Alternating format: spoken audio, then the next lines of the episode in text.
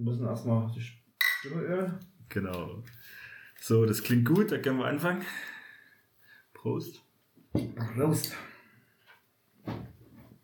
So. Herzlich willkommen zu einem Podcast des HVPs. Eine weitere Folge von. Wir haben uns endlich mal wieder zusammengefunden. Äh, die üblichen Verdächtigen. Gordon Wilhelm und Sebastian Haupt. Relativ anlasslos, aber wir dachten uns, ähm, besser ohne Anlass was machen als gar nicht machen und versuchen ein paar Minuten mit Handballstuff zu füllen. Mal gucken, was uns da zusammengewirbelt Genau. durch den Kopf geht. Fangen wir einfach mit unserer Situation, Situation an. Genau. Die ist unverändert äh, Seit dem, Non-Handball ja, seit, seit dem 18. April ist die Saison abgebrochen. Äh, ja, ohne Wertung. Wir waren, aktuell sind wir Vierter, also seit Ende November sind wir Vierter Tabellenplatz. Hängen geblieben. in der Landesliga Süd hängen geblieben. Ähm, ja, Na, dann können wir jetzt eigentlich schon mal auf die positiven Aspekte neben dem vierten Platz äh, rüber switchen. Ähm, das Eleganteste oder das Wertvollste mit an dieser Tabellensituation ist natürlich, dass wir unser, neben unseren, über unserem Nachbarn oder Elzevada stehen, was uns immer eine besondere Be- Freude ist.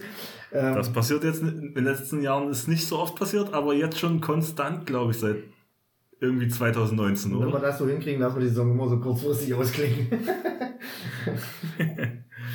ist auf Ähm. jeden Fall ein sehr schönes Bild von der Tabelle her. Wir haben aber noch andere Statistiken, die wir natürlich auch Top-Leistungen abgerufen haben. Dann gehen wir direkt zu unserem äh, Außenspieler André Pöltsch, der die Torschützenliste anführt in der Landesliga Süd.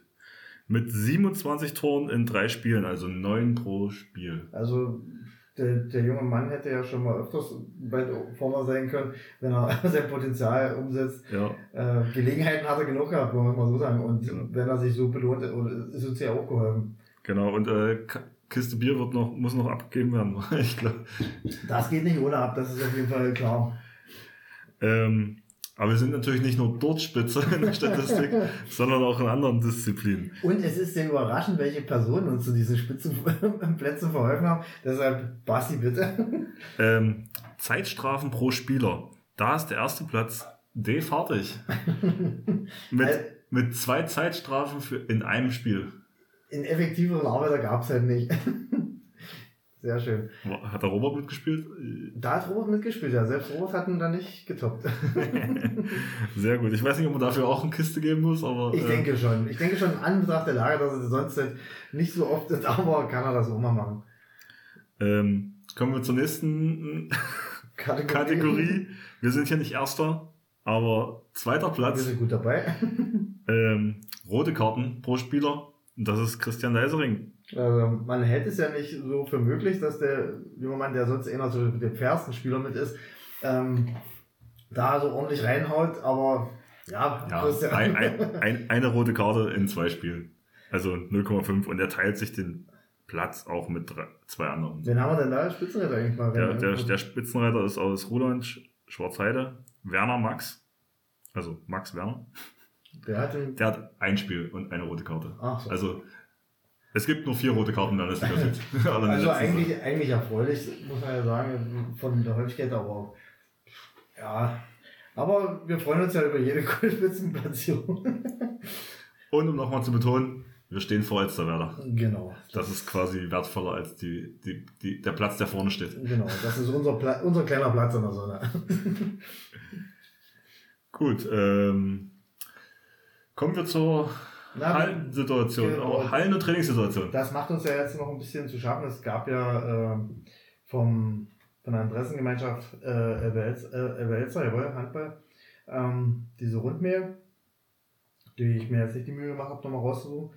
Ähm, sinngemäß ist es ja so, dass dort gesagt wird, insbesondere im Jugendspielbereich, dass geschaut werden soll, dass gespielt werden soll, was zu spielen geht. Und dass da eben auch Hallen, aufgrund der Situation eben auch Hallen in Frage kämen, die sonst nicht für den Spielbetrieb zugelassen waren. Das war Zum so, Beispiel unsere Halle. Genau, wir könnten zum Beispiel Nachwuchsspiele äh, bei uns durchführen. Ich weiß nicht, wie weit das dann auch bei Männern Geltung haben könnte, würde.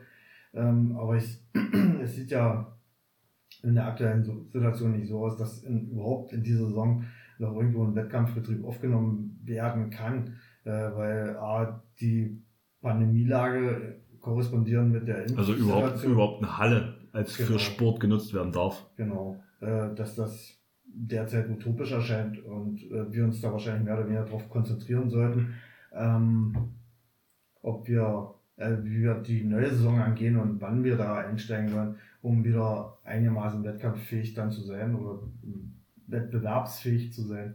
Da muss man dann langsam mal die, die Äuglein mehr in die Richtung richten, als dass ich mir jetzt Gedanken machen müsste, wie wir das einigermaßen hinkriegen könnten, dort mit ein paar Männels in der Halle rumzueiern und da versuchen, ein Spiel abzuhalten, äh, mit dem, um aber auch keinen zu gefährden aufgrund der Epidemie. Das ja, wäre, glaube ich. Aktuelle Situation ist einfach im Elbe-Elster-Kreis Inzidenzwert 260, glaube ich. Die aktuelle Zahl haben wir nicht, aber, aber, ich weiß, dass wir mit am schlimmsten dran sind, also was die, also sind wir leider auch äh, Stütze. Äh, und das lässt an so eine Sachen überhaupt noch nicht denken, meines Erachtens nach. Ähm, man sieht es ja auch tagtäglich auf Arbeit, äh, dass da immer mal wieder eine Hiobswirtschaft reinkommt, was wieder zu ist und wo nicht geht.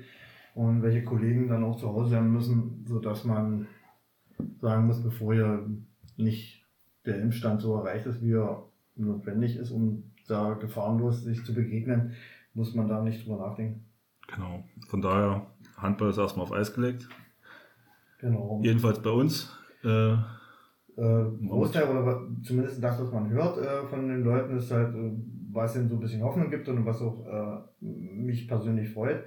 Ähm, wie gestern, nee, vorgestern habe ich ähm, ähm, Jonas getroffen, der jumpte durch den Nord in Montour, der wurde auch in mehreren Flecken der Ortschaft gesichtet, sodass man sagen kann, dass er doch eine ordentliche Runde gedreht hat. Und äh, Joggen, bei, ja, bei dir weiß es ja, dass du nicht untätig bist und Benjamin hat sich auch äh, ab und an bemüht, da was zu machen, sodass man da, Robert ist eh immer unterwegs, also man denkt schon, dass die Jungs äh, nicht nur die Beine hängen lassen und sich auf dem Sofa rund machen mit Chips oder so, dass man dann doch denkt, die Leute so viel Ehrgeiz entwickeln, dass man dann einigermaßen wieder einsteigen kann. Mit einem gewissen Fitnessstand dass natürlich äh, die Ballfertigkeiten das sind, was am meisten leiden wird, äh, steht außer Frage. Und das, deshalb sollte man da auch eine lange Anf ähm, Aufgalopp, einen langen Aufgalopp wählen, um da einigermaßen dran zu kommen. Das wird schwierig und vor allen Dingen, man weiß ja noch nicht, welche Auswirkungen das dann hat, ähm, die ganze Zeit eben das Nichts machen, weil viele Leute ja auch diese Verpflichtungen nicht mehr sehen oder nicht mehr den, den, den Drang oder nicht mehr die, den, den, den Mannschaftsgeist sozusagen von euch, dann sagt, ach, das muss man sich nicht geben oder so, dass man dann sagt, hm, tut er sich die Quälerei an, weil es sind ja von vielen einige Wege zurückzulegen, um zum Spiel zu kommen, beziehungsweise zum, auch hast du mal zum Training zu kommen.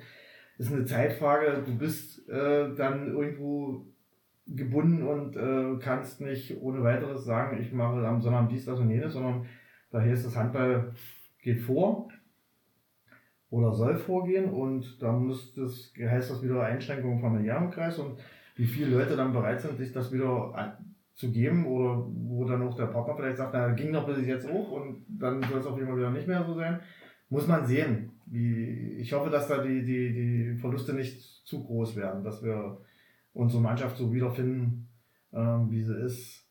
Oder wie sie war, besser gesagt. Und ja, und ähnliches wird dann für die Jugend zutreffen. Ist der Jahrgang dann noch bereit, sich nochmal zu finden? Zumal das ja bei denen, äh, weiß nicht, eine Saison noch 17, 18 müsste noch möglich sein, war? Die ja. hatten das jetzt das erste Saison 17, 18. Genau, die hatten jetzt die erste A-Jugendsaison.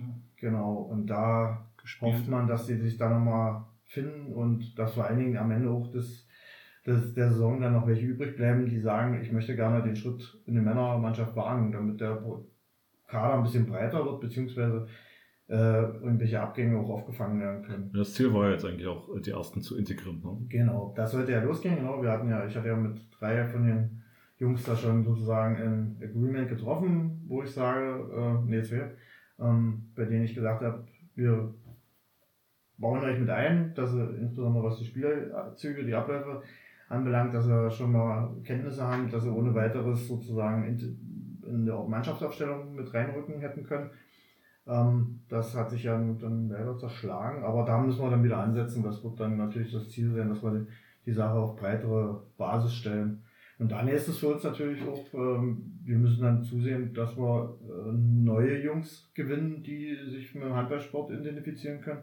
Äh, weil das ist dann unsere letzte Jugendmannschaft, die wir haben. Da müssen wir uns im Klaren sein. Und das ist dann wieder sieben Jahre dauert oder Richtig, und da müssen, wir, da müssen wir hart arbeiten, dass wir ähm, in Plessa diejenigen sind, die halt auch die sieben, acht Leute zusammenkriegen, die eine Mannschaft bilden können und äh, sozusagen den Handballsport am Leben halten, mehr oder weniger. Weil die Zeit wird kommen, dass einige aus eurem Jahrgang sich dann mehr oder weniger zurückziehen, weil familiäre Vorgehen, Familie gründen und weil so. Familien gegründet werden, genau. Und da wird die Zeit automatisch knapper und da kann man halt äh, das schon vorhersehen, dass wir da äh, die Sachen kompensieren müssen irgendwo. Aber gut, das gehört dazu. Das wäre halt auch ohne äh, Corona unser Los gewesen. Da hätten wir sowieso dran arbeiten. Das glaube, macht so- die Sache halt nur schwerer. Das ist jetzt, So geht es auch allen Vereinen hier in, der Region. genau, denke ich auch da. Egal welches Sportort. Na, und da macht eben das auch äh, vielen, äh, spuckt das dann natürlich ganz gehörig in die Suppe, sage ich mal, ähm, diese lange Pause, weil du dann da doch Verluste hast dadurch. Das ist so, weil wenn die, wenn der Enthusiasmus nicht mehr da ist, das Feuer nicht mehr am Leben gehalten wird, dass sich bei, bei manchen ja erstmal beginnt auszuprägen, weil sie so nicht überzeugt sind davon, ähm, die fallen dann durchs Raster oder für dich durchs Raster und sie selber sagen sich, ach, das brauche ich nicht und äh, muss ich nicht mehr haben. Und das ist leider das, womit man dann zu kämpfen hat, was vom Handball her die Sache so tragisch erscheinen lässt. Ist halt insgesamt ein verlorenes Jahr für alle, muss man wieder mal so konstatieren. Wir reden ja jetzt nicht mehr bloß von einem Jahr. So, Jo. Ja. Dann, ähm, es gibt aber noch Leute, die Handball spielen. Äh, Genau. Und zwar die Profis. Ja, mehr oder weniger. Und du hast jetzt einen Punkt angebracht, die unser Bundesland betreffend Genau. mit der dritten Liga zu tun hat. Richtig. Ähm, die Drittligisten haben sich ja verabredet, in, also da hat die DHB einen Aufstiegsmodus festgelegt.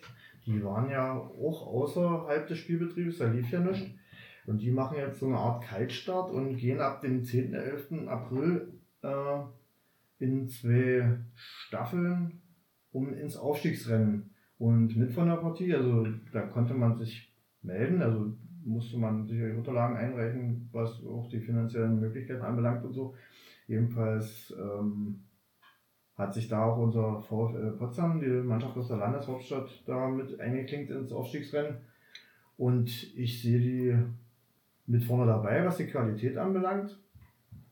Hat aber natürlich, wenn man die, die Aufstiegsrunden anguckt, äh, auch das härteste Programm, weil die Mannschaften, die dort in ihrer Staffel am Start sind, ähm, da halt sich entweder um etablierte Vereine beziehungsweise um wirtschaftlich starke Vereine. Also wir reden über Eintracht Hildesheim, die mal Bundesliga waren, Empor Rostock, Traditionsverein von der Küste, dann Spenge, Spitzenreiter schon ewig in drei Tage und auch zweite Liga erfahren.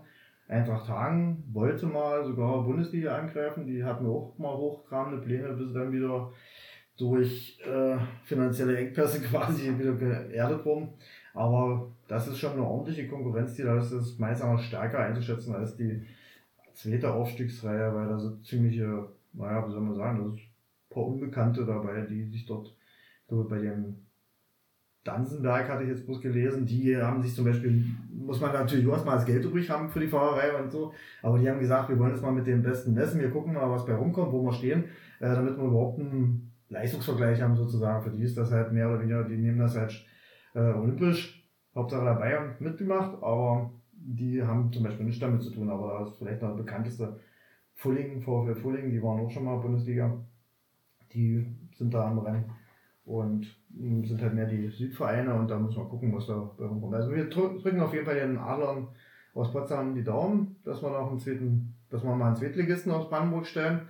Wir sind ein Handballland und ich denke, das haben wir bitter nötig, dass, es, dass wir da mal so einen, den Leistungsclub wieder haben, der so ein bisschen pusht.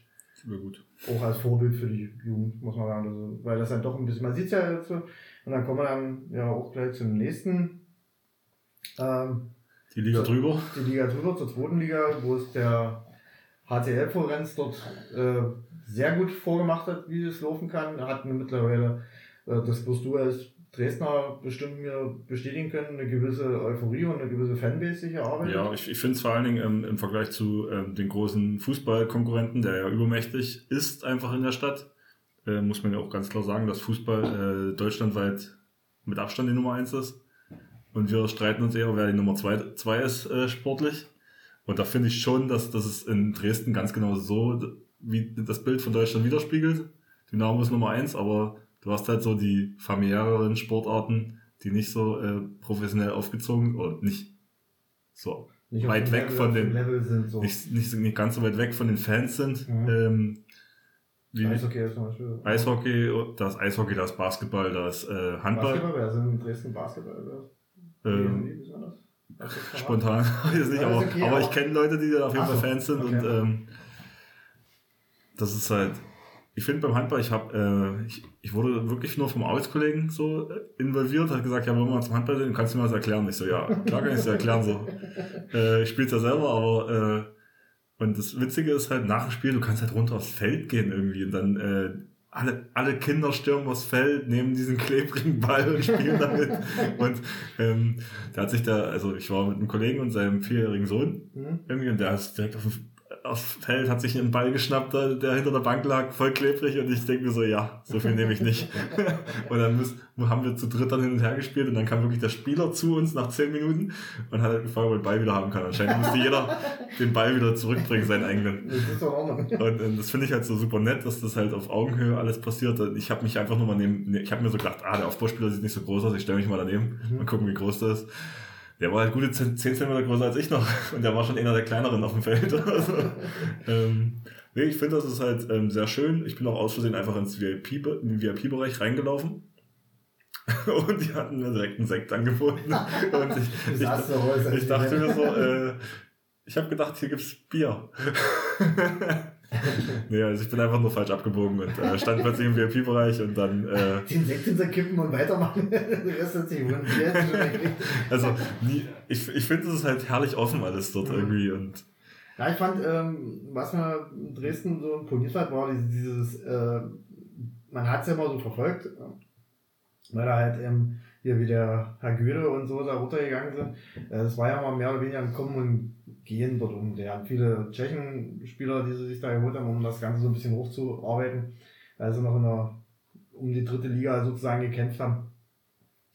Und das gab dann erst den richtigen Schub, als hier der Hauptsponsor bei denen dort eingetreten ist und mit einer, äh, wie soll man sagen, Self-Made-Attitüde dort den ganzen Laden geschmissen hat.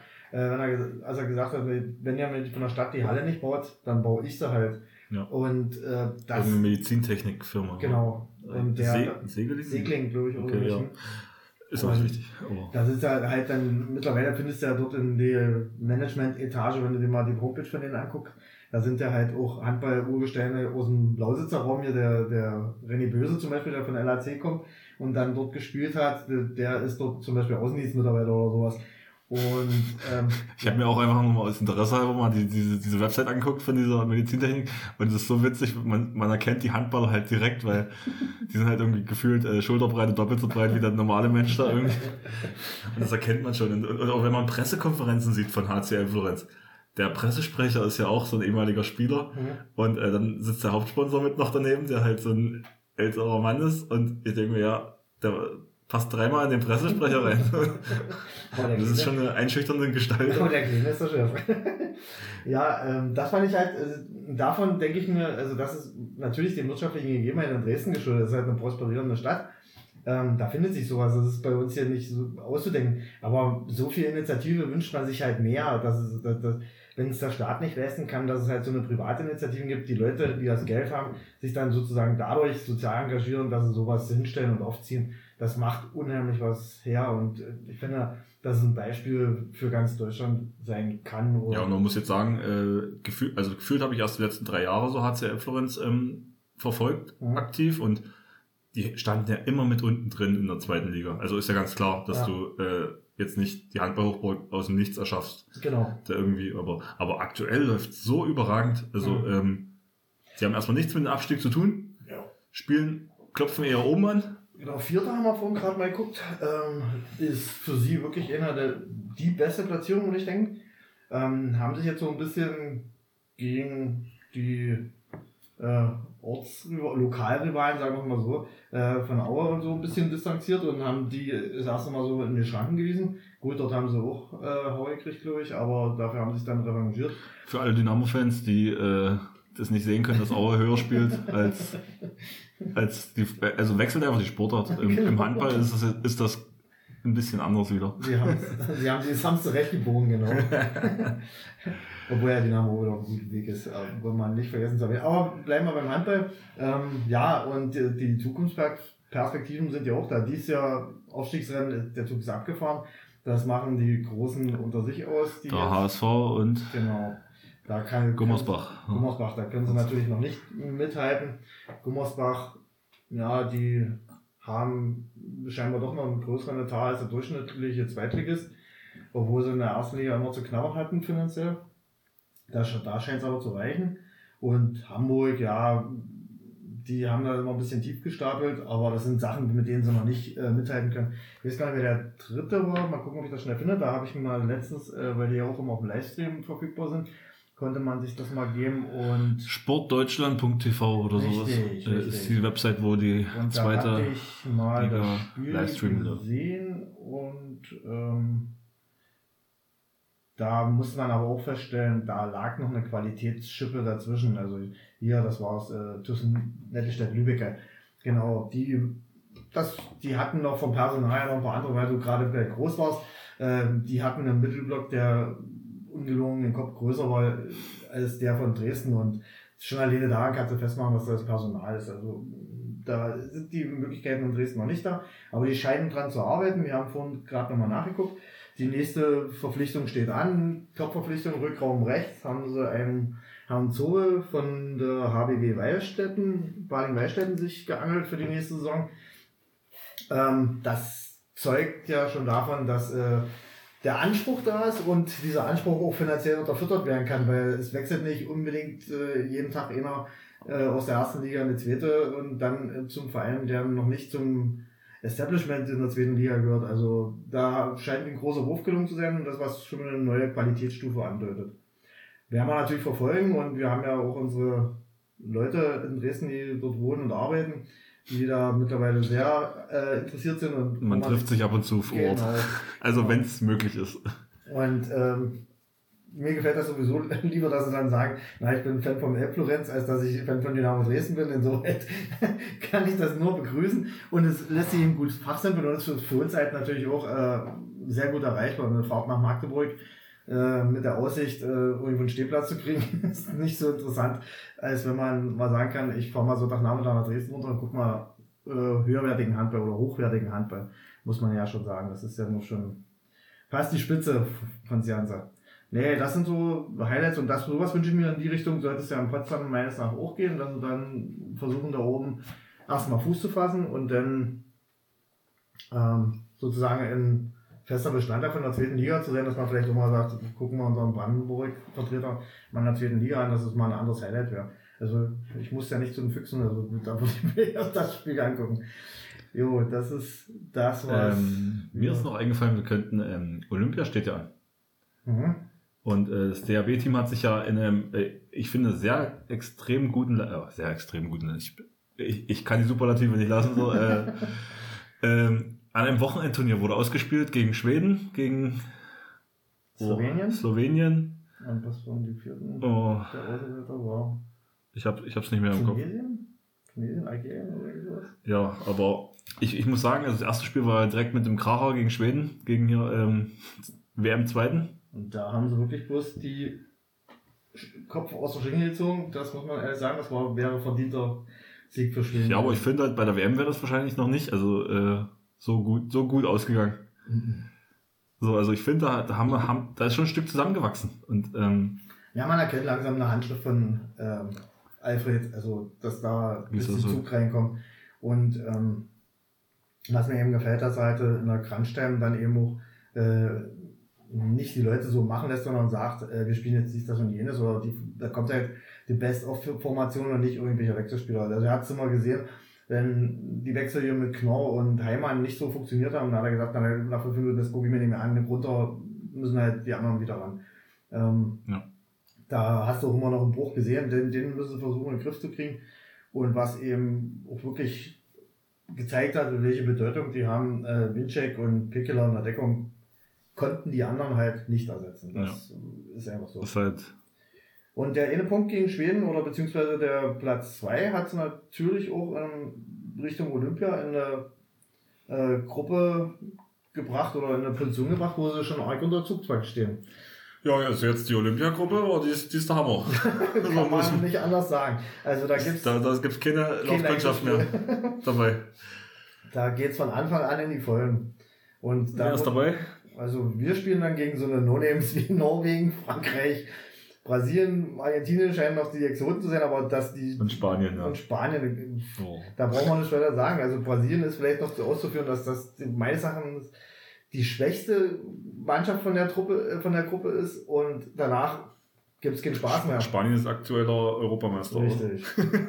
Frankreich müssen man sehen, äh, ob die ihre Individualisten mal zu einer Mannschaft kriegen. Also bei denen hast du auch gemerkt, dass Karabatic als Führungsspieler vollgefehlt hat. Da wird er dabei sein und äh, das ist ähnlich wie Sargosen in Norwegen. Das sind Entscheidungsspieler, die ziehen zwei Mann, die dann die Auslösehandlung machen und dann lebt der Rest davon. Äh, Norwegen war nach dem Verlust von Sargosen auch nicht mehr so stark, wie sie sich sonst präsentiert haben. Und da kann eben perso äh, personell immer noch was gehen. Da sind wir in Deutschland breit aufgestellt, aber wir haben eben auch nicht äh, man muss es ehrlich sagen, nicht so eine Leute von dem Format. Also wir haben keinen Sargosen und keinen, da kommt vielleicht noch ähm, Philipp Weber noch am ehesten ran, aber mhm. er ist es halt nicht. Er ist nicht auf derselben Qualitätsstufe. Und Argentinien ist ein ekelhafter Gegner, die spielen eine sehr raue Kante, haben auch sehr individuell starke Leute dabei, die sich durchfangen. Ähm, da müssen sie wirklich ans Limit gehen, wenn das Ziel Olympiasieg heißen soll. Aber dann kannst du ja eh nicht rumholen, dann musst du eh alle schlagen insoweit. Ob jetzt, ob später im Finale, ist wurscht. Ist jedenfalls äh, schon mal eine Krachergruppe auf jeden Fall. Also die anderen habe ich jetzt gar nicht. Ich glaube im Juli geht's Juni, Juli irgendwie so, den Zeitraum ist Olympia. Ich ähm, bin jetzt nicht so nah dran, aber irgendwo in dem Bereich findet das, glaube ich, statt. Ähm, was mir noch einfällt, was so ein Negativpunkt äh, war, Alfred Gieserson, der deutsche Handballnationaltrainer, hat eine Drohung bekommen. Ja. Ich, ich, ich finde, find, wir sollten hier nochmal Stellung dazu benennen. Also, ey, wie dumm muss man sein, sowas zu schreiben? So irgendwie? Äh, der Brief an sich, also der so veröffentlicht wurde, war mit, mit schon ziemlich dumm, das muss man so sagen.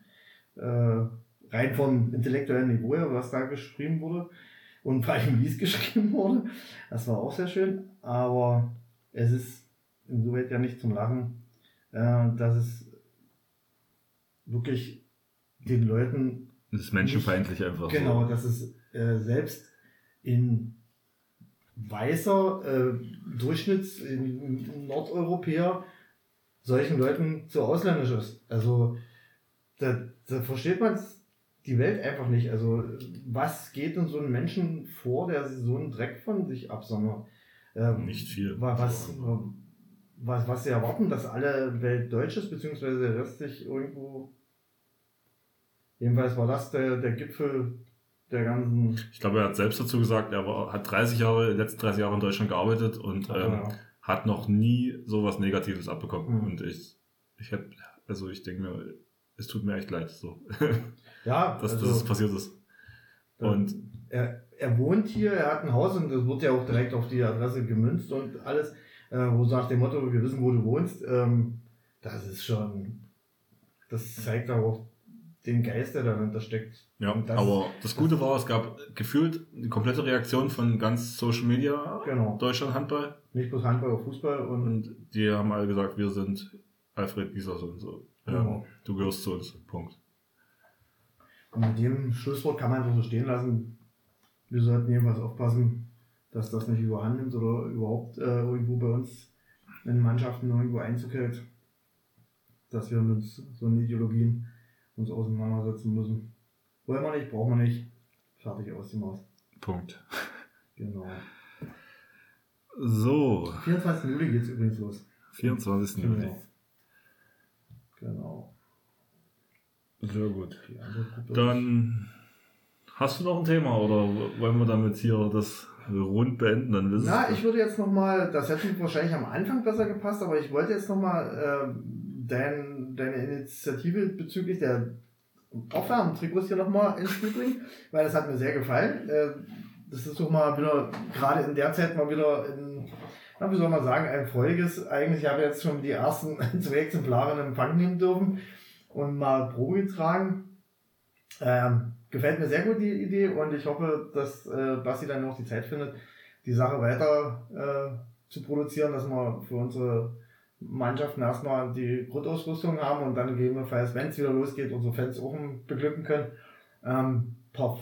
Feintuning wird sicherlich noch stattfinden, ja, sage ich mal. Eine gewisse Evolution ist immer da. Genau. Und wie gesagt, wir haben es ja dann in unserem Merchandising in einigen Händen. Insofern finde ich das eine feine Sache. Wir sind dann nicht mehr äh, Sponsoring abhängig, sondern natürlich will ich nicht damit gesagt haben, dass Sponsoren nicht gern gesehen sind, wenn das gerne machen möchte und unterstützen will, gerne. Äh, da sind wir natürlich als äh, der finanzschwache Verein schlechthin äh, immer gerne aufnahmebereit, aber ist eine, eine coole Idee von, von äh, Basti heraus selber. Das ist schön, dass wir so eine Initiativen haben und Kurze Erklärung, ich ähm, habe mich mit dem Siebdruck angefreundet und äh, versuche jetzt einfache äh, Logos auf T-Shirts zu drucken, dass man äh, kostengünstig zu Aufwärmshirts kommt. Oder wir einfach auch kosten und alles selber in der Hand haben. Wir machen eine, Basti macht noch ein Foto denn, die, das garnieren wir dann die ganze Sache nochmal, damit das auch äh, begutachtet werden kann, zumindest von, von den Leuten, die sich da interessieren. Ich denke mal, das ist ein Spieler aus Massen, denen noch scheißegal ist, dass wir Trikots tragen, aber